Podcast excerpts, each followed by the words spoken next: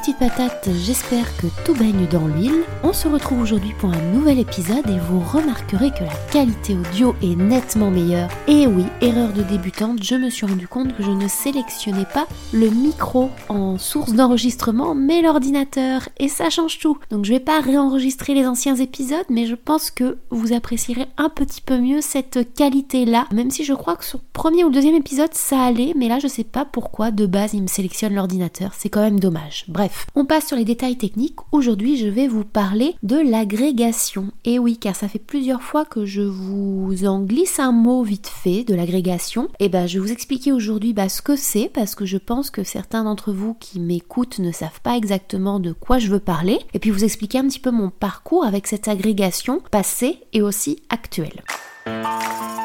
Donc tout d'abord, avant même de parler d'agrégation, il faut parler des concours. Dans la fonction publique, que ce soit la fonction publique d'État, la fonction publique territoriale, la fonction publique hospitalière, mais aussi dans d'autres métiers finalement, par exemple avocat, on doit passer des concours pour exercer. Même si c'est possible aussi de faire un même métier sans concours, mais le, mieux c'est quand même de passer les concours parce que ça permet d'être titulaire et donc d'être fonctionnaire et d'avoir derrière tous les énormes avantages liés à ce statut. Bon, c'est quand même plus que ça a certainement été à une époque, mais c'est vrai qu'une certaine sécurité, et je l'ai encore vérifié il n'y a pas si longtemps que ça, quand j'ai fait un prêt, malgré le fait que je sois à temps partiel, si j'étais dans le privé à temps partiel, avec le salaire que j'ai en, étant à temps partiel, je crois que ça aurait pas été possible que j'emprunte une maison. Mais comme je suis fonctionnaire, ça donne une certaine garantie parce que c'est un emploi qui est garanti à vie. En tout cas, pour le moment, et depuis l'époque de Louis XIV. Il y a plusieurs concours qui existent hein, selon le métier qu'on fait. Il y a différentes catégories aussi, les catégories A, B, C. A, c'est ce qui correspond au cadre. Un professeur, par exemple, a l'équivalent d'un statut cadre. C'est un concours. Pour être professeur, c'est un concours de la catégorie A. Donc ces concours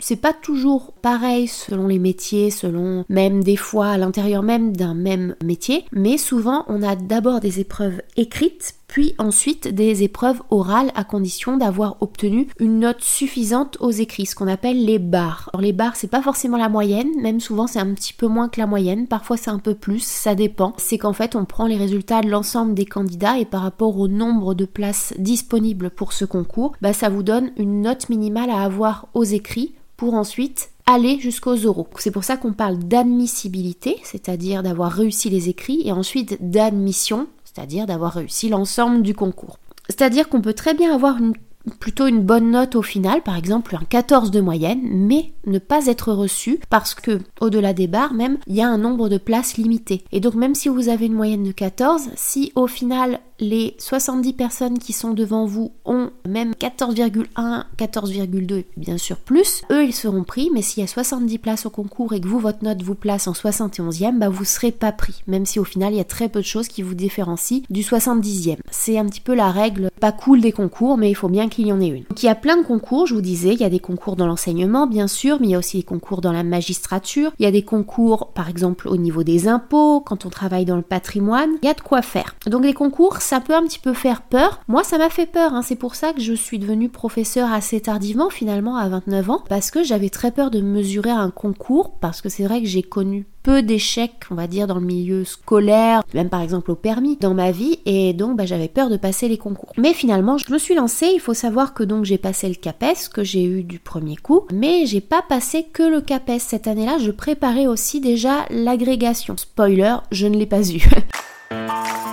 Alors l'agrégation, pour parler plus spécifiquement de ce concours, c'est un concours qui est assez réputé, qui est assez connu. Je pense que tout le monde a plus ou moins déjà entendu parler de l'agrégation sans forcément toujours savoir exactement ce que ça pouvait être ou euh, même encore plus savoir exactement ce que c'est. Donc l'agrégation c'est un concours d'enseignement, c'est un concours qui est très ancien, hein, qui date du début du 19e siècle. L'agrégation d'histoire c'est pas l'agrégation la plus ancienne mais c'est l'une des plus anciennes et c'est réputé comme étant l'un des concours les plus difficiles. Je sais pas si c'est le plus etc. Je vais pas faire une hiérarchie des concours, on dit souvent quand même que c'est la magistrature qui sont les concours les plus durs mais l'agrégation je pense quand même est pas mal dans le classement. Qu'en fait, quand on est professeur, il y a plusieurs statuts possibles. La plupart, on est ce qu'on appelle certifié, c'est-à-dire qu'on a passé le CAPES, qui est le concours d'enseignement euh, qui existe depuis, je crois, les années 50 ou 60. Avant, il y avait que l'agrégation. Le CAPES, plus ou moins difficile en fait selon les disciplines, pas forcément parce que ça va être plus difficile un CAPES de maths ou un CAPES de français ou un CAPES d'histoire géo, mais tout simplement en fonction du nombre de places finalement. Et c'est vrai que vu les dernières années et le manque de candidats, bah, il y a des matières dans lesquelles automatiquement c'est un peu plus facile d'être admis par exemple en mathématiques. Je vous dis pas que le CAPES de maths est plus facile, certainement pas, mais mathématiquement, c'est le cas de le dire, vous avez plus de chances d'être certifié en mathématiques si vous y connaissez bien sûr, si vous avez déjà un master en maths, que par exemple tout simplement au CAPES d'histoire-géographie où il y a encore, mine de rien, beaucoup de candidats par rapport au nombre de places. C'est pas une discipline qui est en crise comparé à d'autres. Quand on a le CAPES actuellement, sauf pour les professeurs un peu plus âgés qui n'ont pas forcément fait un master, parce qu'à cette époque-là on n'exigeait pas le master, on exigeait une licence. D'ailleurs la licence depuis euh, historiquement, hein, depuis même euh, le Moyen Âge, c'est ce qui permettait d'enseigner à très longtemps à l'université. Maintenant ça a un petit peu changé et depuis je crois les années 2010, euh, quelque chose comme ça, il faut avoir un master pour enseigner. Même si ces dernières années, étant donné que le métier est en crise, c'est arrivé parfois qu'on recrute en L3, mais je crois que c'est vraiment très très rare. En tout cas, voilà, quand on a le CAPES, on a un niveau bac plus 5. Mais c'est pas le seul, la seule voie pour enseigner. On peut aussi être agrégé. J'en reparlerai un tout petit peu après. Sur le fond, un professeur agrégé, un professeur certifié, ils ont tous les deux, la plupart du temps, 5 ans d'études. Donc en termes de connaissances, il n'y en a pas un qui en aurait plus que l'autre. Même en termes de formation, il n'y a pas vraiment de différence. Moi, quand j'ai fait mon année de stage, il y avait parmi nous une agrégée de géographie. elle suivait la même formation que les certifiés. Donc voilà, c'est pas pour ça qu'un professeur est agrégé, il sera forcément meilleur pédagogue qu'un certifié. Mais comme je vous expliquerai, ça donne quand même quelques petits avantages. Il y a une troisième voie, souvent qu'on connaît un petit peu moins, mais qui pourtant est de plus en plus présente ces dernières années, c'est le fait d'être contractuel, c'est-à-dire qu'on enseigne, mais on n'a pas le CAPES, on n'a pas la grecque. C'est pas pour autant qu'on est un mauvais professeur, il y a plein de professeurs qui ne sont pas certifiés, qui sont donc contractuels, et parfois c'est même par choix, parce que c'est vrai qu'une fois qu'on est certifié, qu'on a le CAPES, on entre dans le système des mutations, voilà, un fonctionnaire, s'il y a un des avantages à ce métier-là et qui fait que parfois ça peut freiner certaines personnes, c'est qu'on est soumis à ce système des mutations, donc les mutations internes, externes, je vais pas rentrer dans le détail, mais ce qui fait qu'en fait on ne choisit pas vraiment là où on va travailler, on nous l'impose. Alors il y a un système de points, forcément plus on a d'ancienneté, plus on a une situation familiale, etc., ça vous permet quand même d'obtenir un poste qui se rapproche de ce que vous souhaitez, mais dans les faits, moi j'avais par exemple jamais demandé à être à Châtillon-sur-Indre, enfin ça faisait partie de mes voeux, mais c'est pas forcément, je pas forcément pour ambition de me retrouver là. Mais j'y suis très bien. Donc un professeur contractuel, il est pas forcément, c'est pas parce qu'il a pas le, le CAPES ou qu'il est forcément plus mauvais qu'un professeur certifié. On va dire qu'un professeur contractuel qui enseigne depuis 10 ans, qu'il est tout aussi qualifié que quelqu'un qui aurait eu le CAPES parce qu'il a son expérience et finalement c'est ce qui fait le professeur, c'est l'expérience et pas forcément les diplômes. Moi me concernant, j'ai le CAPES. Voilà, j'avais hésité à être contractuel avant pour avoir une idée du métier, me faire une idée, savoir si ça pouvait me correspondre ou pas. Et puis finalement, je me suis lancée et puis je l'ai eu du premier coup. Après, pour rien vous cacher, j'ai pas eu un super classement. Bon, j'étais dans la première moitié quand même du tableau, mais j'ai pas été super bien classée parce que, bah, tout simplement, j'ai un peu raté mes écrits d'histoire. Autant mes oraux sont bien passés, sont même très bien passés en géographie, puis l'écrit de géographie aussi, j'ai eu une très bonne note, je crois j'ai eu 17 ou 18. Mais par contre, mon écrit d'histoire, je me suis foirée alors que je pensais l'avoir à peu près réussi. Je m'attendais peut-être à un 11 ou un 12, au pire. J'ai eu, je crois, 7 ou 8. On va pas en reparler. En plus, c'était même pas de l'histoire contemporaine, c'était de l'histoire antique. Bref, il y a rien qui va. Voilà, j'ai eu le CAPES et c'était l'essentiel. C'est vrai que quand j'ai eu le CAPES, eh ben, je préparais aussi l'agrégation.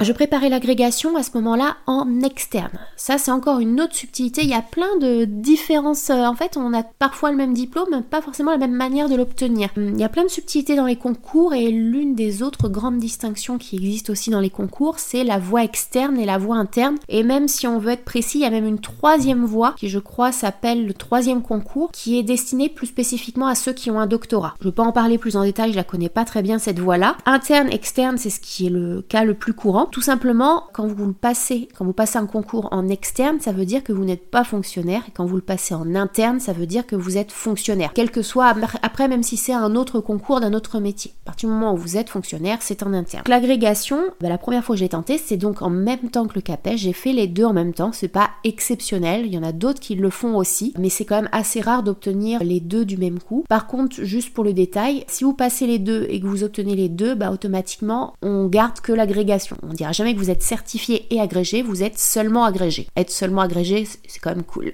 J'avais tenté l'agrégation en externe. J'avais pas de grandes prétentions concernant l'agrégation. C'est-à-dire que moi, c'était plus des contraintes par rapport à mon statut. Donc j'avais déjà en fait un master. Et donc quand euh, actuellement on prépare le CAPES, il faut s'inscrire à un master MEF. Alors je sais que les choses ont encore une fois changé ces dernières années. Alors je me suis pas forcément tenue au courant des petites subtilités de ces dernières années. Quand je l'ai passé il y a 5 ans, il fallait suivre le master MEF, le master métier de l'éducation, qui moi ne m'intéressait pas du tout. J'avais déjà un master, donc j'avais pas envie de m'embêter avec un autre master. À ce moment-là, je, je crois pas que ce soit encore tout à fait possible, je sais plus. Mais à ce moment-là, on pouvait sinon passer le CAPES en candidat euh, libre, en quelque sorte. Je crois pas que ce soit l'intitulé exact, mais bon, vous avez compris le principe. Et ensuite, la formation, bah, on l'avait une fois qu'on avait le concours, si on avait le concours avec les étudiants de Master MEF qui, eux, euh, faisaient leur euh, deuxième année en même temps qu'ils passaient le concours. Quand on faisait une formation, quand on faisait la formation à l'ESP, maintenant ça s'appelle l'INSPE, moi il y a 5 ans c'était l'ESP, on avait des cours en même temps que ceux qui passaient le concours. Qui est pas en soi super cool, je trouve, enfin pour ceux qui ont déjà le concours, ça change pas grand chose, mais pour ceux qui l'ont pas, je pense que ça peut être un peu frustrant parfois d'être au contact de, ceux qui l'ont eu. Je vais pas rentrer dans ce détail-là. Moi, j'avais fait ce, choix-là de le passer euh, sans faire le master MEF, parce que comme je vous disais, j'avais pas envie de me rembêter à faire un autre master, surtout que c'est vrai que le master MEF a plutôt mauvaise réputation. On dit que c'est beaucoup de blabla et beaucoup de choses hyper théoriques et pas grand chose de très pratique. Et j'ai pu le vérifier d'ailleurs de mon année de stage. Pas si ça, c'est pas ce qui m'a apporté le plus, c'est clair même s'il y a quand même des choses qui étaient intéressantes. Sauf que bah, tenter les concours de l'enseignement sans avoir aucune formation, c'est quand même aller à l'échafaud, hein, faut se le dire. J'avais une solution, c'était euh, de faire une formation qu'à l'université de Poitiers à d'autres universités s'est proposé. C'était un DU, le DU agrégation. Donc un DU c'est un diplôme d'université. En fait, ça vous donne pas vraiment un diplôme à la fin. Enfin, ça a aucune valeur un DU. Ça vous permet de suivre une formation en étant inscrit à l'université. Donc c'est des formations qui sont un peu plus chères que par exemple une licence ou un master. Moi à l'époque les prix c'était à peu près 300 euros une licence et 500 euros un master. Le DU c'était 800 euros. Sauf que moi quand je l'ai passé je m'étais bien renseignée en amont et je l'ai fait en formation continue, ce qui fait que mon inscription a été payée par mon employeur qui à l'époque était Pôle emploi. Étant donné que juste avant j'avais été salariée et donc à peu près jusqu'au mois de février-mars, l'année où j'ai passé les concours, j'étais prise en charge par Pôle emploi et je touchais le chômage et je touchais d'ailleurs un bon montant au chômage parce que j'avais, quand j'étais salariée, j'avais un salaire qui était assez correct, hein, qui était l'équivalent d'ailleurs d'un professeur débutant, même un petit peu plus. Quitte à faire la formation pour l'agrégation, bah autant jouer le jeu jusqu'au bout, aller aux écrits de l'agrégation et je m'étais vraiment préparée dans ce but-là. J'ai même, après les écrits, fait quelques oraux de préparation, mais c'est vrai qu'à partir du moment au début avril où les résultats sont tombés et où je n'avais pas passé euh, les écrits, enfin je n'avais pas réussi les écrits, bon bah j'ai pas continué, je me suis vraiment concentrée sur le CAPES. Heureusement, je l'ai eu. L'agrégation, moi je l'avais tenté en externe, donc il y a quand même des différences entre le concours externe et le concours interne. Le concours externe est dit plus difficile, je pense que c'est vrai, ne serait-ce qu'en termes de quantité de travail, on a tout simplement plus de sujets à préparer, mais ça je vous en reparlerai des sujets. Et autre subtilité, quand on fait l'agrégation, l'agrégation externe c'est soit l'agrégation d'histoire, soit l'agrégation de géographie. il n'y a pas d'agrégation de MC, sans blague. Par contre, l'agrégation en interne, c'est l'agrégation d'histoire-géographie. Mais dans tous les cas, on fait forcément des deux. C'est juste que quand on fait l'agrégation externe d'histoire, on va faire plus d'histoire que de géo. L'inverse quand on fait l'agrégation de géo. Et quand on fait l'agrégation d'histoire-géographie, c'est à part égale. Moi, c'est vrai que vu mon parcours, il aurait été plus logique que je fasse l'agrégation, que je passe l'agrégation de géographie. Sauf qu'il n'y avait pas de formation à l'université de Poitiers. J'avais pas forcément envie d'aller dans une autre ville. Je voulais avoir mes repères, être dans un environnement que je connaissais pour préparer les concours. Puis bah, c'est aussi un souci pratique. Et puis l'agrégation de géographie, même si j'aurais peut-être eu plus de chances de passer les écrits, enfin de réussir les écrits, au final elle n'est pas forcément plus facile, tout simplement parce que le nombre de places est beaucoup moins important qu'en histoire. Il y a aussi moins de candidats, donc l'un dans l'autre ça s'équilibre. Donc l'agrégation ça reste un concours très difficile, que ce soit en interne, que ce soit en externe. C'est un concours d'érudition, c'est-à-dire qu'on va pas vous demander de savoir enseigner, on va vous demander de savoir restituer des connaissances en histoire et en géographie. Donc ça j'ai envie de dire, normalement, je me débrouille pour ça. Mais c'est un tel niveau que j'avais beau être euh, l'une des meilleures euh, en fac d'histoire ou en fac de géographie, bah le niveau de l'agrégation externe, je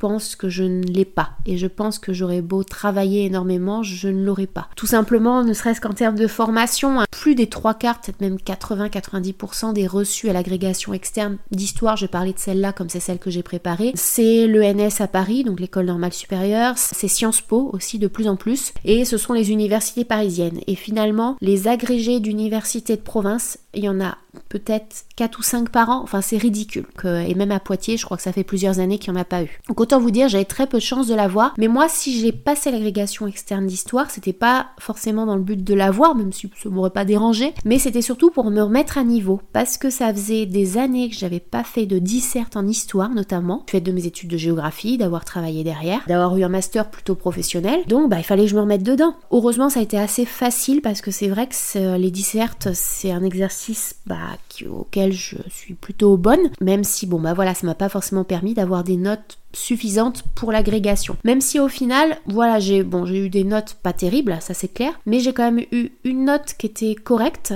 D'ailleurs, si j'avais eu cette note là aux quatre épreuves de l'agrégation histoire, d'histoire, les quatre écrits, donc à savoir un 9 sur 20, vous dites bah c'est vraiment pas ouf 9 sur 20, mais en fait si j'avais eu 9 sur 20, 9 x 4 36, j'avais les barres et j'aurais pu aller aux euros. C'était sans surprise en histoire médiévale. D'ailleurs, j'ai pu accéder au, au corrigé de enfin au corrigé, à ma copie avec quelques annotations et était que c'était une copie très honorable. Très honorable, 9 sur 20. Voilà, c'est ça l'agrégation. je vous dis pas les commentaires pour les autres copies. En gros, bon allez, je vais le dire, en contemporaine j'ai eu 4 sur 20. Euh, il me disait que c'était plutôt une bonne copie. Oui, enfin, une bonne copie, euh, enfin que c'était correct. Correct mais sans plus. Oui, 4 sur 20, correct mais sans plus. Euh, moi, un élève qui a correct mais sans plus, il a 12 ou 13 quoi. Enfin bon, on va pas parler des notes à l'agrégation. Juste pour l'anecdote, l'agrégation d'histoire, c'est très prestigieuse. Je dis pas qu'elle est plus prestigieuse qu'une autre. Hein. L'agrégation de grammaire aussi est assez, euh, assez bien cotée, mais c'est l'une des plus anciennes. Et il y a des noms assez prestigieux hein, qui l'ont obtenue. Je vais pas vous dire des noms d'historiens parce que d'une part, si vous n'avez pas fait d'études d'histoire, ça va pas vous parler. Et puis bon, ça semble assez évident que la plupart des historiens ont eu l'agrégation d'histoire. Mais pour l'anecdote, je vais plutôt vous dire d'autres personnes auxquelles on s'attendrait moins qu'elles aient l'agrégation. Il y a eu la résistante Lucie Aubry donc Lucie Aubrac qui s'est illustrée hein, pendant la Seconde Guerre mondiale, eh ben elle était agrégée d'histoire. Elle a eu un parcours quand même euh, au niveau de ses études très intéressant, très inspirant. Sans trop de surprise, alors ça c'est si vous écoutez France Culture, Xavier Mauduit, qui est un peu mon chouchou sur France Culture, donc qui présente l'émission d'histoire tous les matins à 9h et que j'ai déjà pu rencontrer au rendez-vous de l'histoire à Blois. Bon, il est agrégé d'histoire, c'est quand même mieux quand on présente une émission d'histoire sur France Culture. Laurent Vauquier, Laurent Vauquier, l'homme politique bien à droite, enfin bien à droite, il n'est pas d'extrême droite. C'est la droite, on va dire, dure de j'allais dire de l'UMP. Ce n'est plus l'UMP, ce sont les Républicains. Laurent Vauquier a été agrégé d'histoire. Ça peut paraître étonnant. Et un dernier nom, là aussi plus ou moins surprenant, je pense que vous l'avez peut-être entendu dans les médias, c'était l'ancien ministre de l'Éducation, Papendiaï, qui a aussi une formation d'historien et qui a été agrégé d'histoire. L'agrégation de géographie, pour en dire juste un mot, elle est un petit peu moins connue. Comme je vous le disais, en fait, il y a beaucoup moins de place. Donc automatiquement, il y a beaucoup moins d'agrégés en géographie, mais c'est un peu la même logique. La plupart des grands géographes ont l'agrégation, quoique c'est moins automatique que l'agrégation d'histoire quand même. De toute façon, c'est les géographes, on est beaucoup plus cool. Donc l'agrégation de géographie, je vous disais, j'aurais peut-être dû tenter celle-là, mais c'était plus compliqué, il aurait fallu que je change de ville, etc. Moi, ma logique vraiment avec l'agrégation, quand je l'ai passée, c'était de me remettre à niveau. Et c'est aussi une logique que j'ai déjà eue plus jeune, c'était souvent de viser un niveau plus élevé que celui qui était attendu ou celui dans lequel j'étais évaluée pour me sentir à l'aise. Je l'avais déjà fait par exemple en maths au lycée où ça m'arrivait des fois de faire des exercices de niveau S, enfin du bac S, alors que moi je faisais un bac ES, pour me sentir plus à l'aise. Je l'avais fait notamment dans le chapitre sur les probas, oui, c'est censé être le truc le plus simple, mais moi, je sais pas, la logique des probas m'échappait. Donc j'avais piqué le bouquin de maths de mon copain de l'époque et je faisais des exercices niveau S pour me sentir à l'aise en proba. Ou même tout simplement au collège à la flûte à bec, j'aimais bien répéter les parties des morceaux plus compliqués, des couplets que l'on travaillait pas en classe, euh, aussi parce que j'aimais jouer, ça me permettait d'être plus à l'aise sur ce qu'on me demandait. Donc c'est une tactique qui est, qui est pas non plus révolutionnaire, hein. il y en a d'autres qui agissent comme ça, et d'ailleurs il y en a d'autres aussi qui tentent l'agrégation pour, entre guillemets, avoir une bonne préparation pour le CAPES. Et d'ailleurs, c'est ce qu'un ami m'avait conseillé de faire. Il avait eu cette logique-là lui aussi. Lui, il avait été admissible par contre à l'agrégation. Et donc, c'est vrai que le CAPES, je l'ai eu, voilà, comme je vous disais, j'ai pas eu un classement extraordinaire, mais finalement, ça n'a pas été si difficile que ça. J'ai même pris beaucoup de plaisir lors des oraux. L'agrégation, si je dois revenir un petit peu dessus, vous allez me dire mais pourquoi? Quel est l'intérêt de passer un autre concours d'enseignement si tu en as déjà un? C'est qu'en fait il y a peu deux classes dans l'enseignement. Il y a les certifiés et les agrégés. Et les agrégés ont quand même plus d'avantages. Déjà, bon, le premier, le plus évident, c'est d'un point de vue financier. Hein. un agrégé est mieux payé. En début de carrière, la différence est déjà c'est intéressante, mais en fin de carrière, on peut aller jusqu'à une différence de presque 1000 euros par mois de différence, donc c'est énorme. Et puis l'agrégé surtout, moi c'est ce qui me motive encore plus. L'agrégé a moins d'heures de cours à faire alors qu'il est mieux payé. C'est travailler moins pour gagner plus. Sarkozy n'aurait pas approuvé. Il y a ça, et puis l'agrégé peut avoir d'autres opportunités professionnelles. De son inspecteur, il peut être plus souvent sollicité, il peut par exemple devenir formateur académique, des choses comme ça. Alors on n'est pas obligé d'être agrégé pour être formateur académique, mais c'est vrai que ça ouvre plus de voies. C'est un peu comme un espèce de laisser-passer, un petit peu une petite carte magique. Et puis ça peut ouvrir des voies aussi intéressantes à l'université. Moi, c'est vrai que c'est quelque chose qui m'intéresserait peut-être à terme de pouvoir enseigner un peu à l'université, mais ça, c'est vraiment dans un futur lointain. Et puis, il faudra aussi entre-temps que je fasse une thèse. Donc, euh, c'est pas pour demain la veille. Moi, ce qui me motive avant tout, voilà, c'est plus terre à terre, mais c'est gagner plus d'argent en travaillant moins, ce qui me laisserait plus de temps peut-être pour me consacrer à d'autres projets. C'est pas travailler moins pour le principe de travailler moins. Je pense que ceux qui me connaissent savent que tendance à... voilà, j'ai quand même fait trois burn-out, donc je pense que je suis quelqu'un qui qui, aiment travailler. L'agrégation concrètement, c'est quoi? Enfin, les concours de l'enseignement, de toute façon, en tout cas en histoire géo, parce que c'est vrai que pour d'autres matières c'est un peu différent. Par exemple, les mathématiques c'est complètement différent. Mais en tout cas, en histoire-géographie, vous préparez des sujets. Donc ça peut être, par exemple, pour l'agrégation d'histoire, vous préparez un sujet par période d'histoire. Alors on vous les impose, hein, c'est pas vous qui choisissez ce sur quoi vous allez travailler. Et tous les ans ça change. Parfois ça tourne un petit peu moins souvent. Pour l'agrégation d'histoire, vous avez donc un sujet par période, un sujet d'histoire ancienne, un sujet d'histoire médiévale un sujet d'histoire moderne, un sujet d'histoire contemporaine et aussi deux sujets de géographie à préparer, un sujet de géographie on va dire thématique sur un thème. Par exemple, moi l'année où je l'ai passé, c'était sur tourisme et les loisirs et un sujet plus de géographie régionale. Par région en géographie, en fait, on entend une partie du monde. Moi par exemple, l'année où je l'ai passé. Ah, je crois que je confonds un petit peu avec les épreuves du CAPES. En tout cas, pour le CAPES, il y avait un sujet de géographie régionale et c'était sur le Sahel. Donc, on prépare des sujets. Préparer un sujet, ça veut dire en fait maîtriser à la fois des connaissances. Par exemple, en histoire, ben, maîtriser la chronologie, maîtriser les personnages, ce qui a pu leur arriver, maîtriser les faits, maîtriser les concepts, le vocabulaire, et puis plus difficile et souvent à première vue un peu plus rebutant, mais en vrai, une fois qu'on se plonge dedans, on se rend compte que c'est passionnant. En histoire, ça s'appelle l'historiographie. En géographie, l'équivalent, ce sera plutôt l'épistémologie. On aime bien les noms compliqués pour dire la même chose. En gros, pour l'histoire, c'est faire l'histoire de l'histoire. Pour la géographie, c'est faire l'histoire de la géographie. Tout simplement, c'est de savoir comment les historiens, comment les géographes ont écrit sur tel ou tel sujet au fil des années et de voir que par exemple, pour un même sujet, souvent on prend l'exemple de la Révolution française pour bien comprendre, c'est assez simple, c'est de se dire qu'on n'écrit pas sur la Révolution française de la même manière au 19e siècle, au 20e siècle. Si, une fois que le communisme est passé par là aussi, parce que par exemple, beaucoup de travaux d'historiens des années 60-70 sont empreints de pensée communiste et donc voient l'histoire à travers du prisme de la lutte des classes, alors que dans les années 80-90, c'est des choses qui sont un peu remises en question. En fait, il y a des modes. Il y a des modes en histoire et des modes en géographie, comme je pense qu'il peut y avoir des modes dans d'autres disciplines. Bah, il faut maîtriser ça pour les concours, savoir un petit peu comment les historiens, comment les géographes ont pensé leur discipline. Et c'est pas forcément le plus évident. Et c'est vrai quand euh, on fait des études d'histoire, par exemple, l'historiographie, on commence vraiment à l'aborder plus sérieusement en troisième année. Moi, c'est vrai que la première fois que j'ai eu contact avec l'historiographie, j'ai fait un peu blerk, ça m'a pas trop plu. Puis c'est vraiment en préparant les concours que, et puis je pense que la maturité aidant aussi, bah je me suis rendu compte que ça pouvait être très intéressant.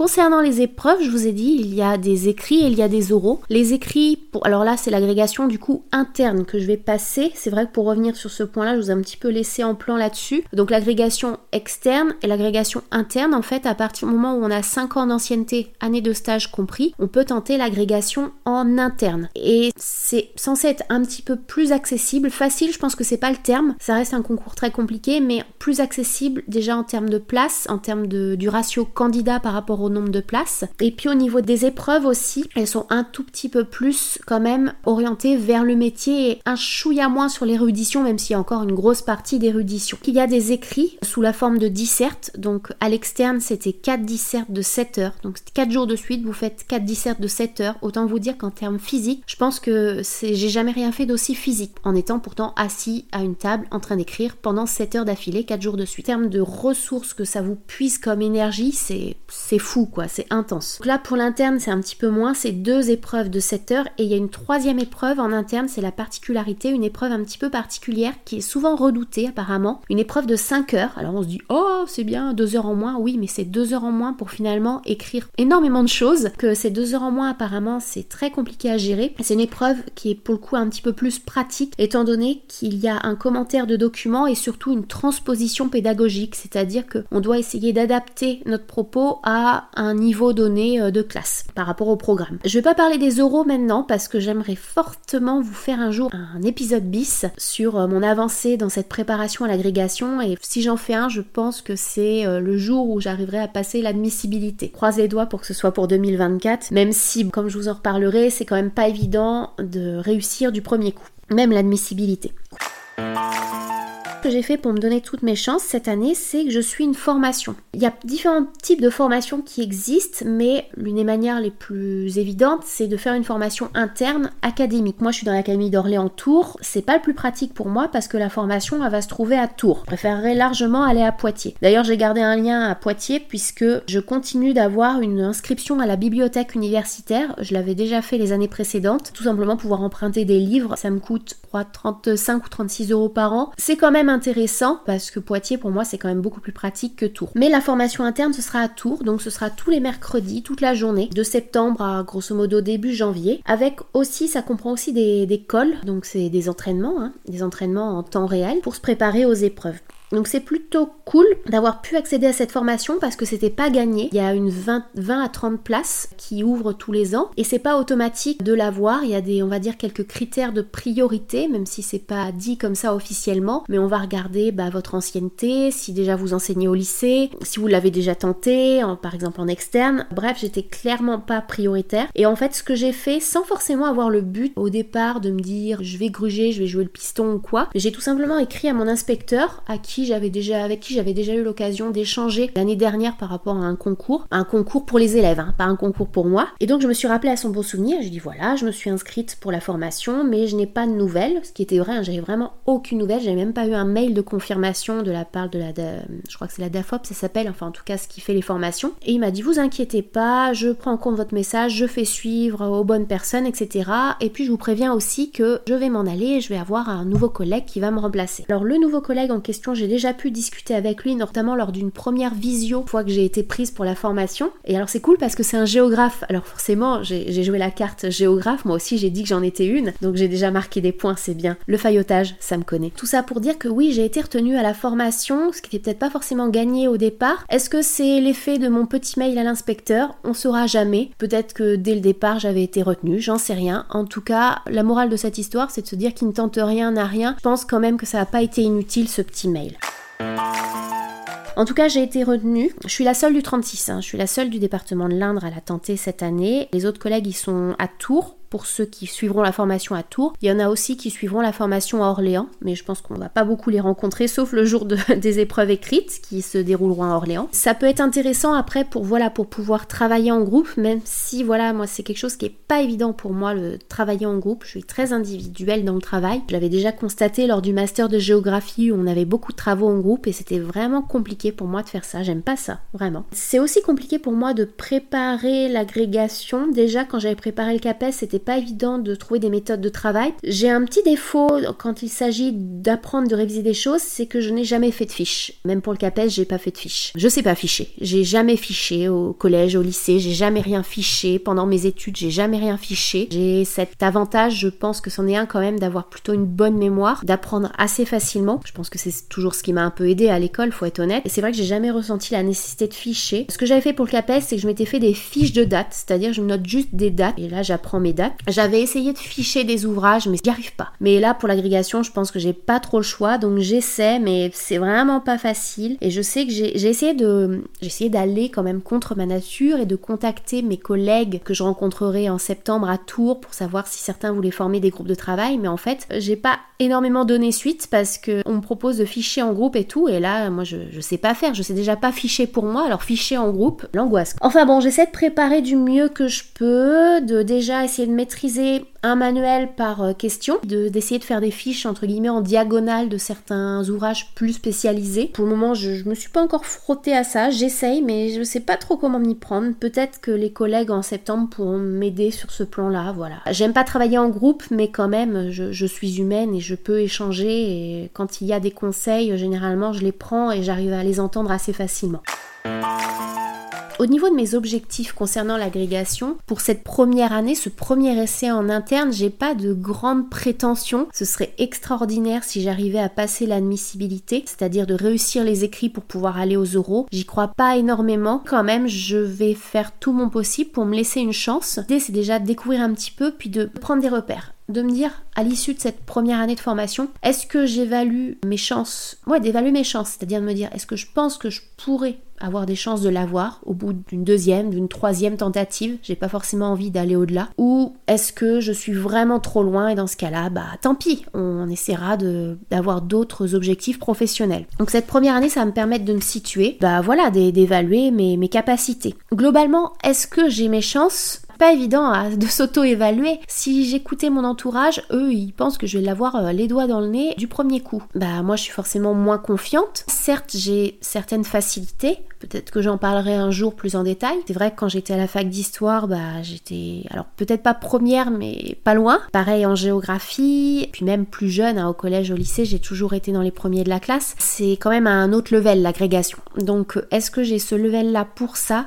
Je sais pas, même si sur le papier, je suis plutôt avantagée, c'est-à-dire que certains candidats vont vous dire, puis la plupart, hein, qu'ils sont soit plus à l'aise à l'écrit, soit plus à l'aise à l'oral. J'ai toujours été à l'aise en fait dans les deux, autant de base je suis quelqu'un d'assez timide, autant dès qu'il faut faire des oraux, et ce même plus jeune, même dès le collège, les oraux en classe, c'était plutôt bonne pour ça, et on me l'a toujours dit. Donc j'ai pas forcément de difficulté à l'oral, et puis bah, le fait d'enseigner aussi, ça m'a aussi forcément permis de m'améliorer sur ce plan-là. Mais même à l'écrit de base aussi, j'ai aussi une certaine aisance à écrire vite et beaucoup et d'une qualité normalement pas plutôt plutôt bonne. J'ai aussi une certaine facilité et ça c'est ce qui m'a aidé plus spécifiquement en histoire et en géographie à faire des plans parce que forcément une disserte hein, il y a un plan et ça c'est vrai que c'est mon point fort, je suis capable de faire des plans très rapidement, très construits parce que j'ai cette capacité à organiser mes pensées, à organiser ma réflexion et ça je l'ai depuis très longtemps. Donc j'ai plutôt des avantages sur le papier, mais la question c'est de savoir est-ce que je vais garder ma motivation, est-ce que je vais arriver à gérer le travail d'un côté et puis la préparation au concours de l'autre, parce que c'est vrai que beaucoup de candidats, s'ils se lancent dans l'agrégation, bah, s'arrangent avant pour avoir un congé de formation, mais c'est très difficile à obtenir. Quand même, je suis en temps partiel, donc ça me donne quand même un certain avantage par rapport à quelqu'un qui serait en temps complet. Il y en a qui tentent le concours en temps complet, je sais pas comment ils font. Puis même au niveau du travail, cette année, normalement, je devrais pas avoir beaucoup à faire parce que c'est des niveaux que je connais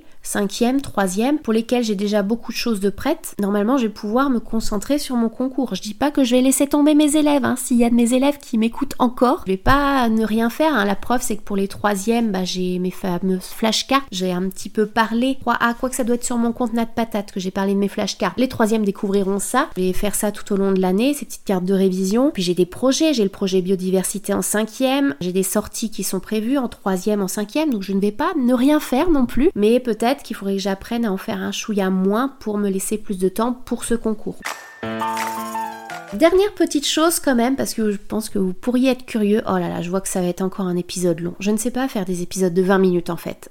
On, va changer la présentation de Vert Patate. Ce sont des épisodes de 40 minutes. Voilà. Donc au niveau des sujets, si ça peut, si vous êtes curieux pour l'agrégation interne cette année, alors la particularité c'est on a un sujet qui est à la fois sur l'histoire moderne et médiévale. Donc ça c'est cool parce que autant je déteste l'histoire moderne, je sais pas si entre l'histoire moderne et l'histoire contemporaine, celui que j'aime le moins. Ce qui est cool, c'est que c'est un sujet un petit peu combiné avec de la médiévale, de la fin de la de l'histoire médiévale, donc ce qu'on appelle le bas Moyen Âge. C'est une période que j'aime beaucoup, que j'ai pas mal étudiée en licence d'histoire. C'est plutôt à mon avantage, même si toute la partie époque moderne, pour le coup, je la maîtrise beaucoup moins. C'est un sujet sur l'état monarchique, en fait, sur comment s'est construit l'état monarchique en France. Donc comment on est passé globalement du féodalisme à l'absolutisme, même si apparemment c'est beaucoup plus compliqué que ça. Donc c'est un sujet moi qui m'intéresse beaucoup, qui vraiment me motive, qui fait partie du fait aussi des choses qui m'ont décidé à me lancer cette année, parce que c'est vrai que quand les sujets vous motivent pas, bah c'est quand même plus compliqué. Bon, à côté il y a un sujet d'histoire contemporaine qui lui ne me plaît pas, puisque alors la période c'est pas tant qu'elle me plaît, euh, en histoire contemporaine pour le coup on serait plutôt dans la tranche au niveau euh, de la période, la chronologie qui pourrait me plaire, c'est 1830-1930. Le problème c'est le sujet, c'est un sujet sur le travail